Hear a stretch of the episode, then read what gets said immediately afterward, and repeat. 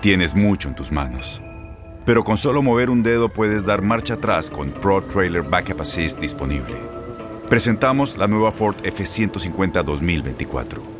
Ya sea que estés trabajando al máximo o divirtiéndote al máximo, esta camioneta te respalda porque está hecha para ser una parte indispensable de tu equipo.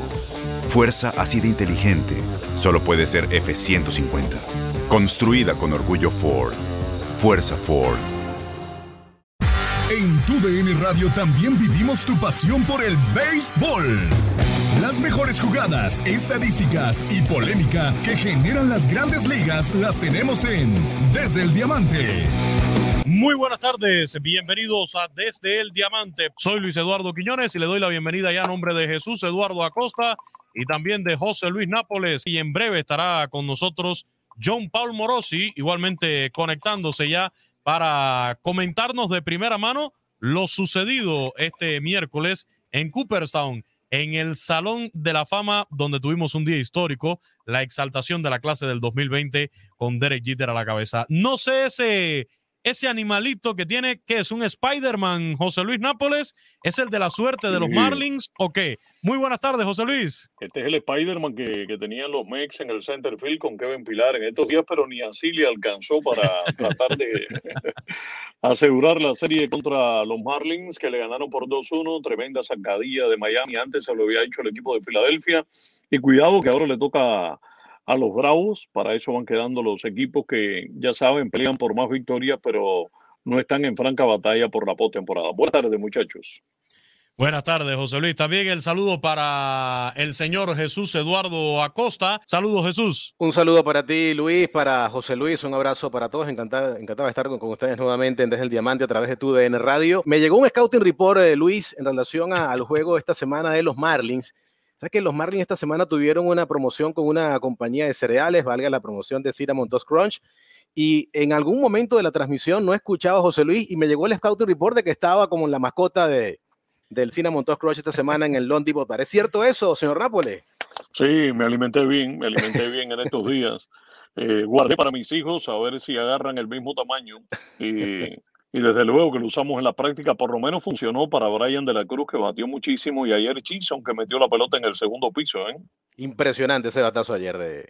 Yo, como siempre, le tengo por acá alguna reacción de los Marlins a José Luis. Usted sabe que eso es una exigencia que está en el contrato de José Luis Nápoles, que en todos los programas hay que ponerle a un Marlins eh, para darle algún cariñito, ¿no? Para que, para que no se sienta mal el señor José Luis Nápoles. Pero muchachos, parece, parece que estoy en el asiento de un fanático de Boca Junior acá. Eh, no estoy en el Parque Londipo exactamente. Estamos, ah, estamos hoy acá. ¿Y quién toma mate por allí?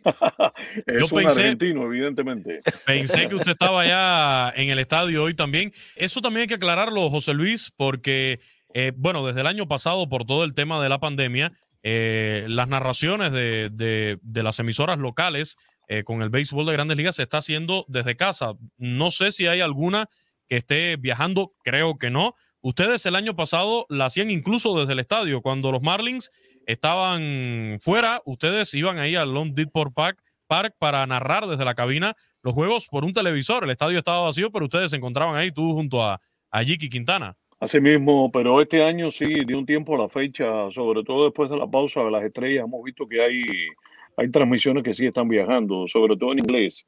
Varios colegas, por ejemplo, de Atlanta vinieron.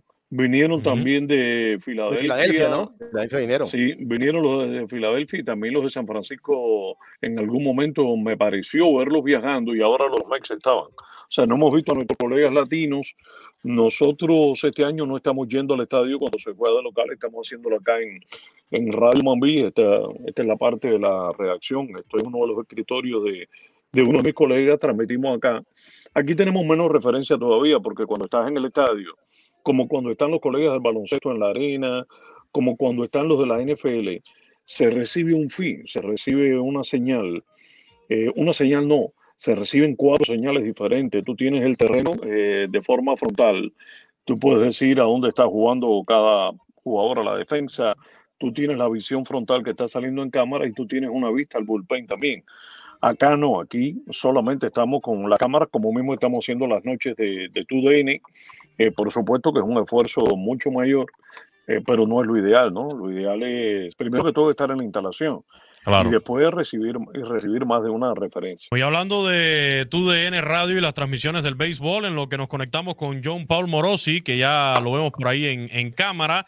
Estuvo en el Salón de la Fama en Cooperstown esta semana en la exaltación de la clase del 2020. Por supuesto, los reflectores sobre Derek Jeter, pero en lo que nos conectamos con él, recordarles que este domingo tenemos béisbol de grandes ligas con la serie entre Yankees de Nueva York y los Mets, 8 de la noche del domingo a través de la señal de tu DN Radio para que nos acompañe. El béisbol de las grandes ligas está en tu DN Radio.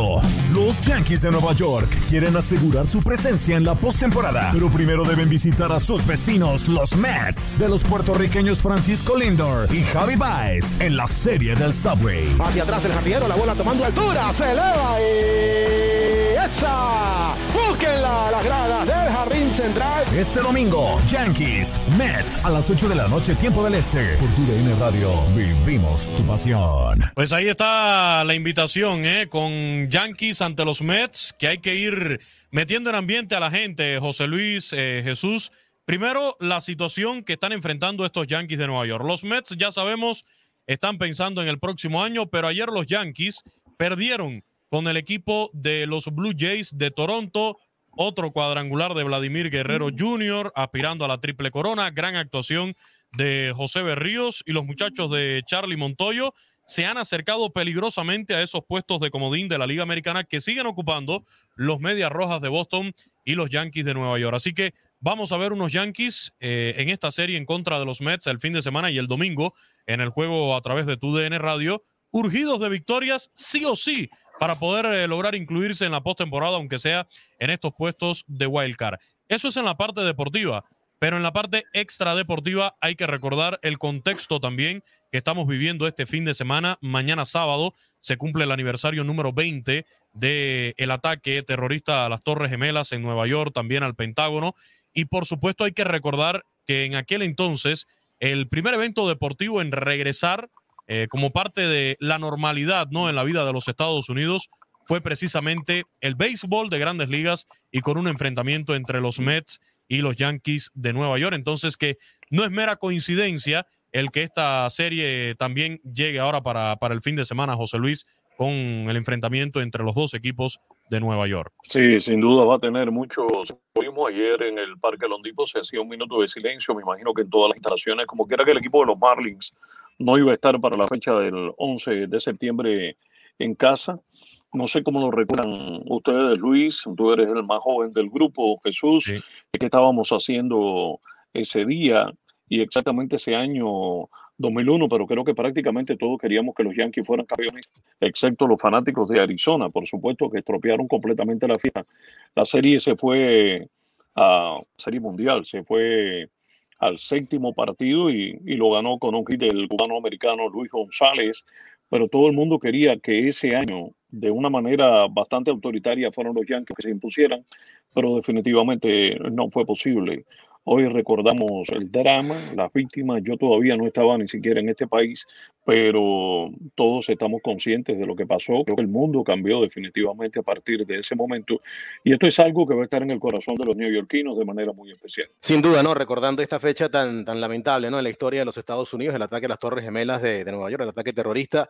Y que, por supuesto, recordamos a cada una de las víctimas que perdieron la vida en ese lamentable eh, ataque en ese año eh, en, el, mundo y que por supuesto impactó a toda la comunidad norteamericana. Y que hay que seguir manteniéndose vigilante, ¿no? Sobre todo los, organismos de inteligencia en este país, porque eh, sin entrar en ese tema eh, político a nivel internacional, esa, esa amenaza sigue presente ¿no? para los Estados Unidos. Pero lo que te quería decir en relación a, la, a la, serie del fin de semana entre los Yankees y, los Mets, ya suman ocho victorias consecutivas, ¿no? El conjunto de los azulejos de Toronto para acercarse, ¿no? A pelear ese puesto por el comodín en la liga americana. Los Yankees, después de esa serie de 13 victorias de manera consecutiva, no han encontrado nuevamente la, ruta ganadora. Joey Galo no ha estado bateando. En la última salida, su as Cole con problemas y tuvo que salir eh, del montículo. Así que los problemas son en este momento graves para el equipo de los Yankees. Veremos que si en esta serie de fin de semana que, que, arranca antes los Mets pueden cambiar, porque en esa serie contra Toronto nunca pudieron estar al frente en la serie, ¿no? En los cuatro partidos fueron barridos. Desde el año 2003 no eran barridos los Yankees en casa. Y lo más preocupante es que nunca pudieron estar al frente en la serie en esta oportunidad frente al equipo de los Azulejos de Toronto. Vamos a saludar Jesús a John Paul Morosi, nuestro colega de MLB, a ver si ahora sí podemos ya tener la conexión con él. John, muy buenas tardes, bienvenido Desde el Diamante, ¿cómo estás? Luis, José Luis y Jesús, eh, ¿cómo están? Es un gran placer otra vez de, de, hablar con ustedes en una semana uh, muy emocional eh, en el, el, pasatiempo nacional de los Estados Unidos y, por supuesto con uh, la inauguración de una, una clase nueva al Salón de Fama uh, en Cooperstown. Fue un, un, gran placer para mí para, para pasar tiempo ahí con uh, clase nuevo de Derek Jeter, Larry Walker, Martin Miller y Ted Simmons. Un, un gran bendición y, y un, momento muy emocional por todos. Háblanos de, ese gran momento, vamos a asegurarlo así, histórico, ¿no? En el béisbol de grandes ligas que fue la exaltación de Derek Jeter sobre todo, porque bueno, él lo decía que habían peloteros que para él era un orgullo, ¿no? Compartir con, con ellos ese momento, el caso de Larry Walker, pero por supuesto todos los reflectores estaban sobre el ex Yankee, eh, Derek Jeter. Háblanos de la reacción de los fanáticos. Era ilógico pensar que se realizara esta ceremonia sin público y creo que atinadamente se tomó la decisión de posponerlo para este año 2021 cuando pudieran estar los fanáticos rindiéndole también este homenaje a Derek Jeter. Sí, claro que sí, una espera de, de 14 meses eh, después de la, la original fecha para la inauguración en uh, julio de, 2020, pero la, la emoción fue tan grande en ese momento. Eh, much, muchas camisetas con el número dos uh, de los Yankees, de los Pinstripes, y gran aplauso para uh, el, final miembro de la clase de, hablar, por supuesto, fue Derek Jeter. Y, Derek hablaba en el pasado sobre la, la influencia de, de, la gente latina en, en, su carrera en Nueva York, por supuesto, y además en ese momento en, en Florida como el dueño de los Marlins de Miami. Um, Derek habla mucho sobre la, gran influencia de sus viajes de, Latinoamérica con uh, su relación de Mariano Rivera, Jorge Posada, Bernie Williams. Hay, mucha, uh, mucha gente latina en, en uh, buen, buen conexiones de, de la, los Yankees de Nueva York y Derek es un, un gran ambasador el pasatiempo aquí en los Estados Unidos y también por todo el mundo, un gran ambasador de los Yankees y los Marlins también y todo el mundo de béisbol. Eh, eh, eh, para mí, Derek eh, es, es una leyenda de los Yankees y de todo el mundo y, y un, un, uh, un, sucesor nat natural de Ruth, Gehrig, Mantle, DiMaggio y Derek Jeter en estos momentos. John, eh, no sé si me escucha. Sí, sí, sí. Me dijeron que fuiste tú el único que no votó por Derek Jeter. sí, eso, eh, so, eh, sí eh, estoy, estoy, trabajando en eso, una entrevista para, para, para José Luis con, con Derek en, en, Miami, sí, porque como, como José, José Luis sabe, el, el proceso para los, para los Marlins de, regresar a la postemporada eh, es bien difícil en la, la, división este de la Liga Nacional, pero pienso que la fundación de la organización de los Marlins ahora es, es tan fuerte, e, es una esfuerzo la, la organización y, y, para mí uh, hablé con Jorge Posada, un buen amigo, de, buen compañero de, de, equipo con los Yankees. Lo cierto es, eh, José Luis, que Derek Jeter en su discurso hizo un momento especial donde agradeció a los miembros, a todos los miembros de la Asociación de Escritores del Béisbol de Norteamérica que votaron por él. O sea, lo dejó bien claro, sabemos. Ese que, es el secreto mejor guardado sí, en este momento, ¿no? ¿Quién sí. fue el, el, periodista que no votó por Jeter? Yo creo que sí, que es algo que, que, muchos nos preguntamos quién fue la persona que se le ocurrió votar en contra de, de Jeter. No sería la injusticia más grande de todos los tiempos, porque también por Babe Ruth, por Ted Williams, por Willie Mays, por Jody Mayo, eh, por tantos y tantos peloteros, Greg Maddox, que de verdad que merecían no solamente entrar en el primer año de equidad, sino también de forma unánime, como ocurrió con Mariano Rivera. Porque vamos, Mariano es el único, pero tampoco es el mejor pelotero de todos los tiempos. Entonces, no debió ser Mariano el primer pelotero que entrara de forma unánime, ¿no? Quizás fue el que, el que concilió más opiniones, sí. el que fue capaz de pasar por encima de todas las rivalidades y nadie fue capaz de negarle el voto, pero en su sano juicio y, votando y haciendo un uso objetivo del privilegio que representa votar, que yo no lo tengo, no sé si ustedes lo tienen. Yo creo que uno debe estar a la altura de esa responsabilidad, uno debe estar a la altura de ese privilegio. Y quien negó un voto a Giral sencillamente lo que hizo fue desenmascararse como alguien que evidentemente emite su voto no exacto por lo que pasa en la trayectoria de un atleta. Sí, hay que ver si hay alguna relación, ¿no? Ese periodista, algún incidente, algún altercado que haya tenido en su carrera con Derek Pero bueno, más allá de eso, Luis y José Luis, hay que destacar también la presencia en esta exaltación al Salón de la Fama de Larry Walker, ¿no? Apenas el segundo canadiense que llega al Salón de la Fama junto a Ferguson Jenkins, los únicos canadienses en estar en el Salón de la Fama. Y no sé a ti, José Luis, y le pregunto también a Luis, a mí me causó mucho ruido la, eh, la presencia de Donald Fear en, el, en, la ceremonia de exaltación del Salón de la Fama.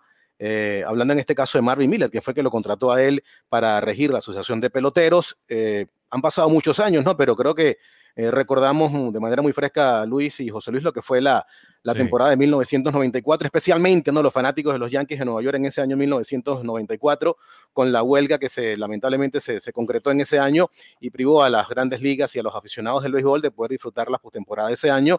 Donald Fear, quien era en ese momento el presidente de la Asociación de Peloteros, Justo después, cuando sale de la Asociación de Peloteros de Grandes Ligas, renuncia y se pasa a la de hockey y tiene ese récord nada agradable de haber participado en 12 eh, paros laborales, en este caso en el deporte de los Estados Unidos, con el béisbol y después con el hockey, porque actualmente es el eh, presidente de la Asociación de, Jugadores de Hockey, ¿no? Así que no sé cómo lo vieron ustedes, pero a mí me causó mucho ruido la presencia de, Donald Fear en esa, en esa ceremonia. Ya finalmente, bueno, hemos eh, dado un repaso, ¿no? de todo lo que ocurrió en, este, en esta ceremonia, ¿no? Y, José Luis te preguntaba hace un rato por ese voto que le faltó a Derek Jeter para ser unánime en el Salón de la oh. Fama, ¿eh? Y que hizo referencia a Jeter durante eh, su discurso, ya siendo exaltado a Cooperstown. Como ustedes saben, eh, solo, solo, uno, solo uno vota eh, menos de, de, un, uh, de, una elección unánimos para, para Derek, Derek Jeter, pero no, no, uh, no, no reconozco lo, lo que, lo, que no voto por, por Derek Jeter. Es un, es un, es un gran misterioso para todo el mundo de béisbol. Eh, eh sin duda, sin duda, uh, es, este elector no, no es, no es yo, no, no, no es yo, es, eh, sin duda, no, no, no, es yo, pero, pero es, es una situación muy... Tranquilo, John, te creemos, te creemos. Sí, gracias, gracias, Porque, porque Mariano Rivera, Mariano Rivera tuvo todos, todas las notas, eh, lo que, lo que será bueno para Derek Jeter también, pero lo que, lo que es más importante es Derek Jeter es parte del Salón de Fama con, uh, con un buen, buen puesto ahí, ahí y, y como, eh, Derek eh, habló durante la, la, la, ceremonia, Derek, Derek uh, da uh, mucho, mucho alegría, mucho gusto, mucho agradezco de todos, todos, todos los jornalistas. Sin sin uno, sin uno, sí, eh, no, Derek, Derek no lo sabe, yo, yo, no lo sabe, pero es una situación de, ¿cómo se dice? Un, un footnote en, la historia de, Derek Jeter, porque para mí muchos momentos en la carrera de, Derek Jeter es parte del conocimiento de béisbol aquí en los Estados Unidos, eh, el, flip play y, la, la, corte en, en, en, la tribuna Yankee Stadium contra Boston, el home run de, de señor Noviembre, Derek Jeter es una leyenda de los el tiempo moderno en, en, las grandes ligas y para mí yo yo pienso que uh, fue muy un, un, bendición para mí para pasar tiempo con él durante la, la semana de inauguración y es, es un es un regalo de, del mundo de béisbol que Derek Jeter tiene el, el, la pasión para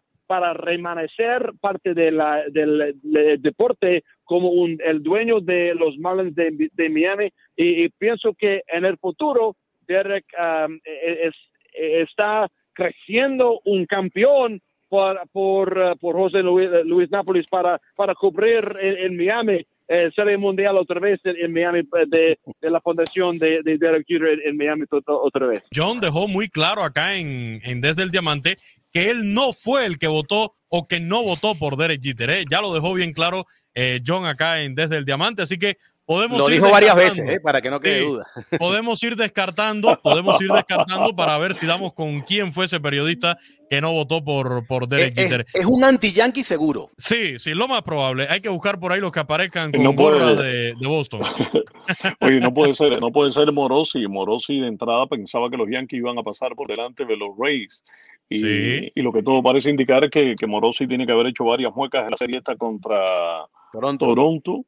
Eh, finalmente, yo creo que las cosas se están poniendo en su lugar dentro de la división. Tampa ha demostrado una vez más, si lo hubiera hecho pocas veces, ya de por sí era una proeza, pero lo está haciendo año por año. Y, y yo hablo a veces con fanáticos de los Yankees, con fanáticos de los Medias Rojas, y cuando escucho la frustración de ellos diciendo, yo no sé cómo es que ganan estos Rays, cuando escucho esa pregunta, sencillamente pues me río por dentro, digo, wow, qué grandeza la del equipo de los Rays de. Tampa, que como siempre te digo, vuelvo a la misma frase de siempre, todas las noches se inventan una nueva forma para ganar un partido de béisbol, porque eso es lo más bonito, ¿no? Hay equipos que tienen ofensiva y si la ofensiva no le funciona, pues no ganan.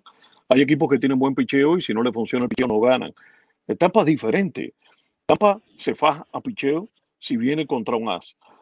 Tampa se faja con, con ofensiva si, si su abridor es bateado, con defensa, corriendo las bases, jugando bien a la pelota y hasta las locuras de Kevin Cash. A veces parecen movimientos estratégicos de un gran campeón de ajedrez. O sea, es un equipo que impresiona, que tiene una de las nóminas más bajas de todas las mayores, si no la más baja. Y yo creo que hoy por hoy va en contra de todo lo que quiere el sindicato de peloteros. El sindicato de peloteros no quiere que gane Tampa, ¿eh? Y estoy hablando por mí, no, pero lo supongo, porque si Tampa gana, se demuestra que no hay que pagarle tanto dinero, que no hay que hacer tantos contratos, que no hay que buscar mega estrellas. O sea, Tampa también, señores, va contra eso.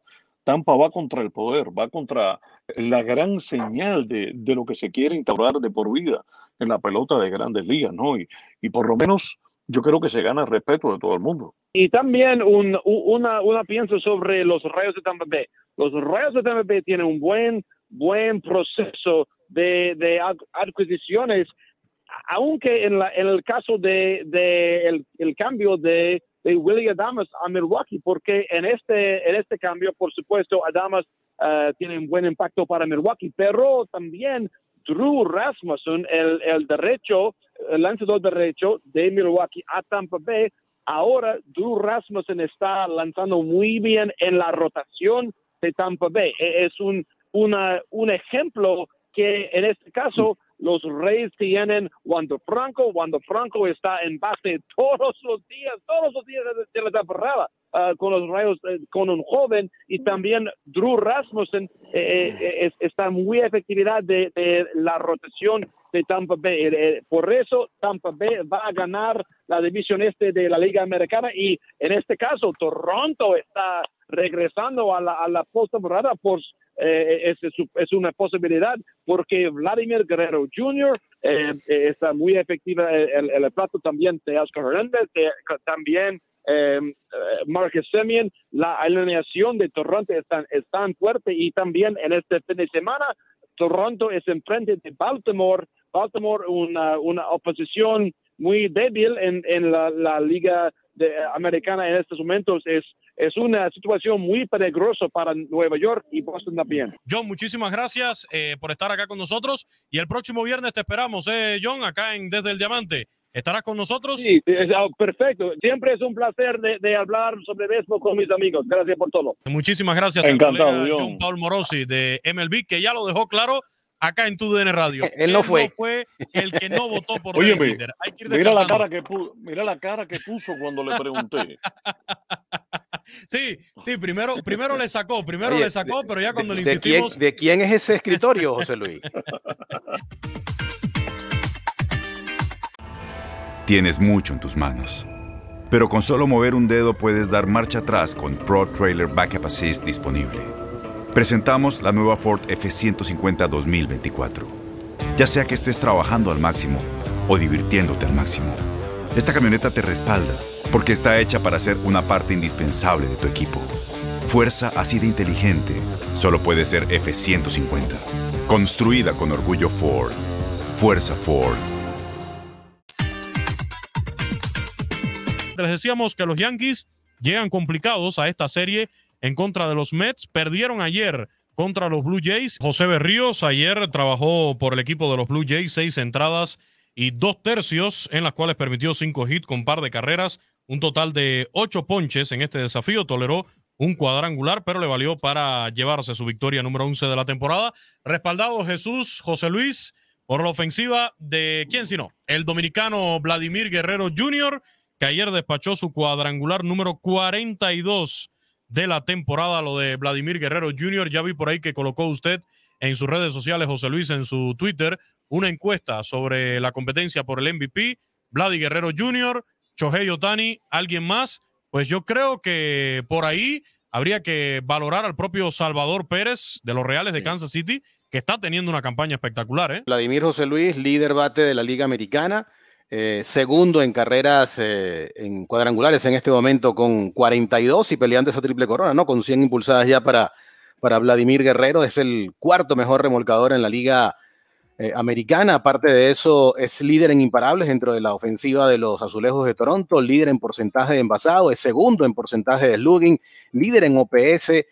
También es primero en carreras anotadas en esta campaña, así que distintos aspectos estadísticos del juego para Vladimir Guerrero lo coloca en una firme posición para ser eh, considerado como el MVP de la Liga Americana y la, el remate que está teniendo Toronto en esta campaña en la división este. No, hay una cosa, Vladimir Guerrero en la comparación con Chohei Otani, por ejemplo, es más candidato a ganarse el Han Aaron, que es el premio al mejor bateador, que Chohei Otani.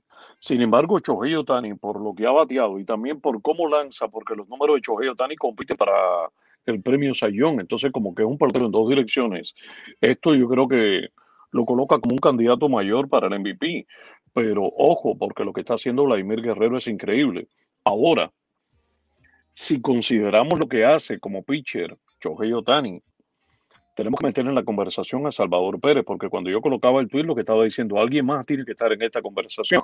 Con toda la intención estaba provocando que la gente me respondiera a Salvador Pérez porque Salvador no es un pitcher, pero es un catcher. Todas las noches está agachado allí. Tiene mucho que ver con el picheo, con la conducción del partido. Es una posición tremendamente defensiva y que incide mucho en el trabajo de los propios lanzadores. Y para colmo está con su mejor bateo histórico. O sea, que es una competencia por un MVP en la Liga Americana, creo que hace muchos años no se veía una competencia de tal magnitud, a tal punto que Rafael Devers, con todas las empujadas que tiene, José Darío Abreu, con todas las empujadas que tiene, que viene de ser MVP, pues prácticamente no tiene ninguna posibilidad con alguno de estos tres. Yo creo que al final va a ser Otani, pero ojo, no se sorprendan si el segundo es Salvador Pérez por encima de Vladimir Guerrero. Ya queda menos de un mes, pero queda menos de un mes. Todavía quedan juegos en el calendario y la batalla se puede poner aún más cerrada entre el tema, ¿eh? el tema Luis y José Luis, eh, eh, la campaña no ha terminado y Vladimir Guerrero pudiera terminar triple coronado, ¿no? En la Liga Americana. Sí. Ahora imagínense un triple corona y por lo que hemos mencionado de, de Chohei Otani, que hasta ahora nos ha regalado actuaciones espectaculares, es líder en jonrones todavía, pero imagínese usted eh, un triple corona que no se pueda llevar el premio MVP, el caso de Vladimir Guerrero Jr., por haber coincidido en esta temporada con una campaña tan sensacional como la que está teniendo Chohei ¿Puede pasar? Es un tema, sí, puede pasar perfectamente. Es un tema bastante sabroso para seguir eh, muy al tanto de él y seguirlo comentando en lo que queda de esta temporada. ¿Creerían ustedes, ¿creerían ustedes que es una injusticia mayúscula con Chohei Otani que no gane el japonés el MVP porque se lo den a Vladimir? Depende de cómo cierren la temporada los dos. Por eso digo, todavía queda un poco menos de un mes para que finalice la temporada. Yo creo que hoy en día, hoy por hoy, yo se lo daría al japonés Chohei Otani hoy por hoy. Ahora, yo también. Eh, eh, pero el escenario, el escenario que, el escenario que planteo Luis y José Luis, eh, ¿qué pasa si Vladimir termina triple coronado? Ese es el que te digo también. Si Vladimir termina con la triple corona y no se lleva el MVP, ¿sería una injusticia para Vladimir Guerrero Jr.? Ahí te devuelvo la pregunta también, José Luis. En ese caso, sí. entonces la injusticia para Vladimir Guerrero Jr.? Pues habría que, que ver cómo cierra la temporada Chohei Otani también, porque recordemos, está haciendo un doble trabajo por su equipo está lanzando y está también eh, bateando. Entonces, por ahí, sí, sabemos que es una triple corona, pero es un lanzador bateador, algo que no se veía hace 100 años con Babe Ruth en el béisbol de las grandes ligas. Creo que es también la, excepción, ¿no? Que pudiera recaer sobre el. No, no, y lo, lo, complicado no es que batee y que piche. Es que cuando está lanzando, es que cuando está lanzando puede competir por el premio Sayón y cuando está bateando puede competir por el MVP. Ahora, no, si tú solamente te reduces a lo que él está haciendo a la ofensiva, la ofensiva de él no se puede comparar con la de Vladimir Guerrero, seamos francos. O sea, Vladimir Guerrero está líder en el porcentaje de envasamiento de los bateadores, está muy cerca de ser líder en jonrones también. O sea, tiene un montón de números ahí como bateador que nadie se le acerca. Chohei Otani como bateador no se le acerca.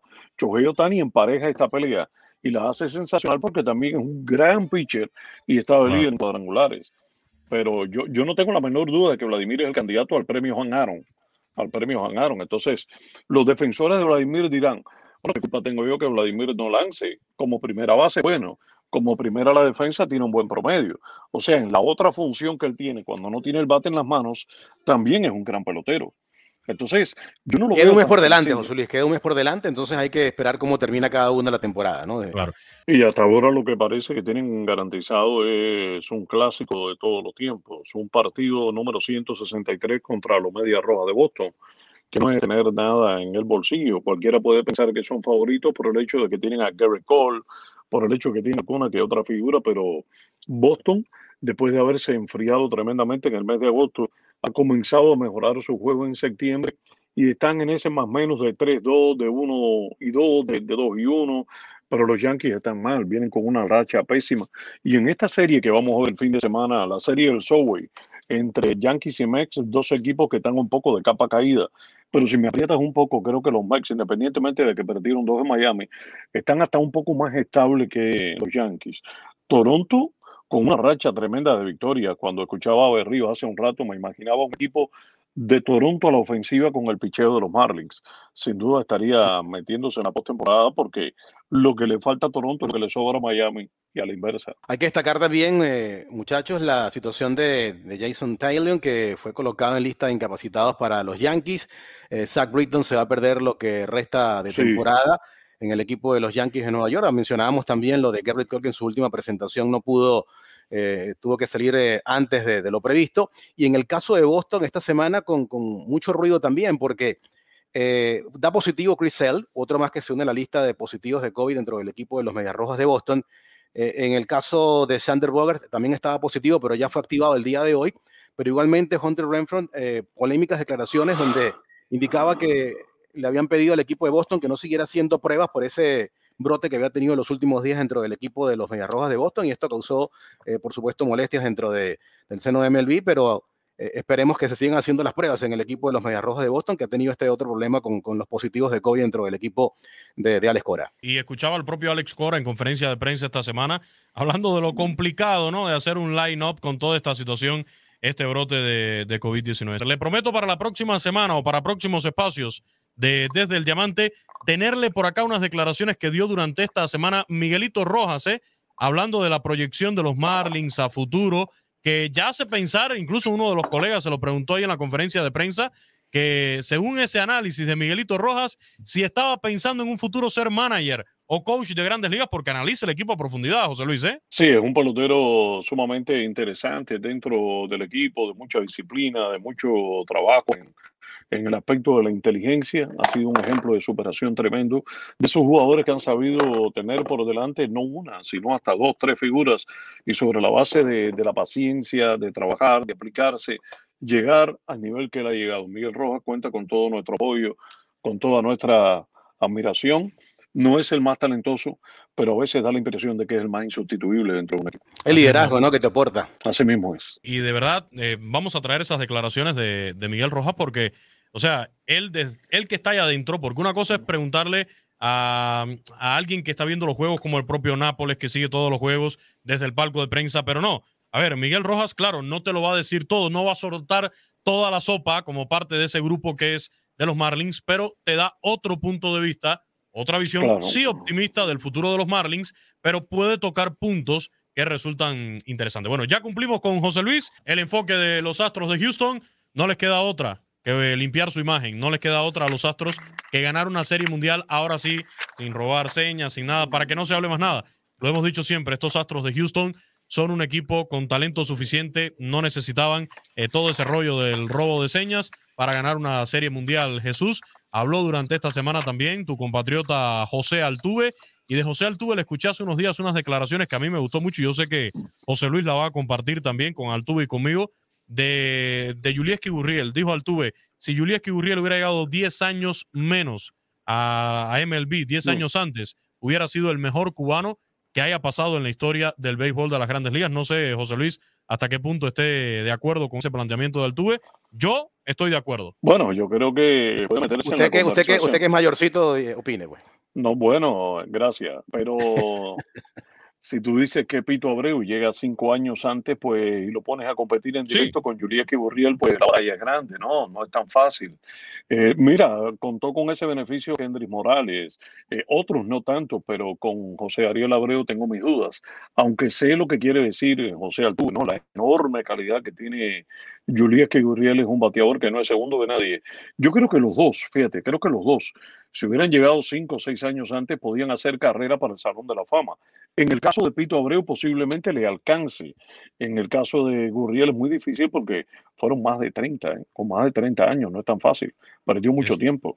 Mira, y en el caso de Altuve, y en el caso de Altuve, es líder del equipo en imparables, líder en anotadas, 94 anotadas, 140 Fenómeno. imparables, líder en cuadrangulares con 27, es eh, tercero dentro del equipo en impulsadas con 71, de lo que ha sido una campaña redonda para José Altuve en esta recuperación que han tenido los Astros, y lo comentábamos en la primera transmisión de TUDN Radio de las grandes ligas. No estamos eh, a favor de, los Astros, no somos fanáticos de los Astros, pero qué bueno sería para el béisbol eh, que los Astros de Houston pudieran llevarse el título de la Serie Mundial para limpiar ese, esa mancha que tienen en su historial. Me alegro mucho que esté haciendo estas cosas Altuve para despejar cualquier duda. invitar a la transmisión del domingo. Recuerdo, 8 de la noche, Mets contra los Yankees, acá en TUDN Radio. El béisbol de las grandes ligas está en tu DN Radio. Los Yankees de Nueva York quieren asegurar su presencia en la postemporada, pero primero deben visitar a sus vecinos, los Mets, de los puertorriqueños Francisco Lindor y Javi Baez en la serie del Subway. Hacia atrás el jardinero, la bola tomando altura, se eleva y esa. Búsquenla las gradas del jardín central. Este domingo, Yankees, Mets, a las 8 de la noche, tiempo del este. Por tu DN Radio, vivimos tu pasión. Nos despedimos. Muchísimas gracias, Jesús. Un abrazo, Luis, y recuerden la transmisión este domingo, 8 de la noche, Serie del Subway, Yankees de Nueva York, Mets de Nueva York, con Luis Eduardo Quiñones y José Luis Nápoles. Los estaré escuchando. Usted estará, usted estará este fin de semana con el Inter Miami, allí con el buen amigo Horacio Joffre. Así Este que sábado, también, sí, señor. también póngale, póngale ahí para, para ver si llega otra victoria de los de David Beckham. Gracias, José Luis. Oye, gracias a ustedes, muchachos. Nos vemos el domingo. Abrazos. El domingo 8 de Y la te noche. vamos a comprar más jugueticos, José Luis. No, pero El, el niño hoy algo. estaba muy entretenido. El Dígame niño algo. Nápoles. Díganme algo de este escritorio. Miren esto. Buen fin de semana y el domingo ahí nos encontramos con Abrazo. los Yankees en contra de los Mets. Buen fin de semana, muchachos. Saludos, un abrazo a todos. Cae el Out 27. La próxima semana regresamos con más del béisbol de grandes ligas. Desde el Diamante. Boost Mobile tiene una gran oferta para que aproveches tu reembolso de impuestos al máximo y te mantengas conectado. Al cambiarte a Boost, recibe un 50% de descuento en tu primer mes de datos ilimitados. O, con un plan ilimitado de 40 dólares, llévate un Samsung Galaxy A15 5G por $39.99. Obtén los mejores teléfonos en las redes 5G más grandes del país. Con Boost Mobile, cambiarse es fácil. Solo visita boostmobile.com. Boost Mobile, sin miedo al éxito. Para clientes nuevos y solamente en línea, requiere AroPay. 50% de descuento en el primer mes requiere un plan de 25 dólares al mes. Aplican otras restricciones. Visita boostmobile.com para detalles.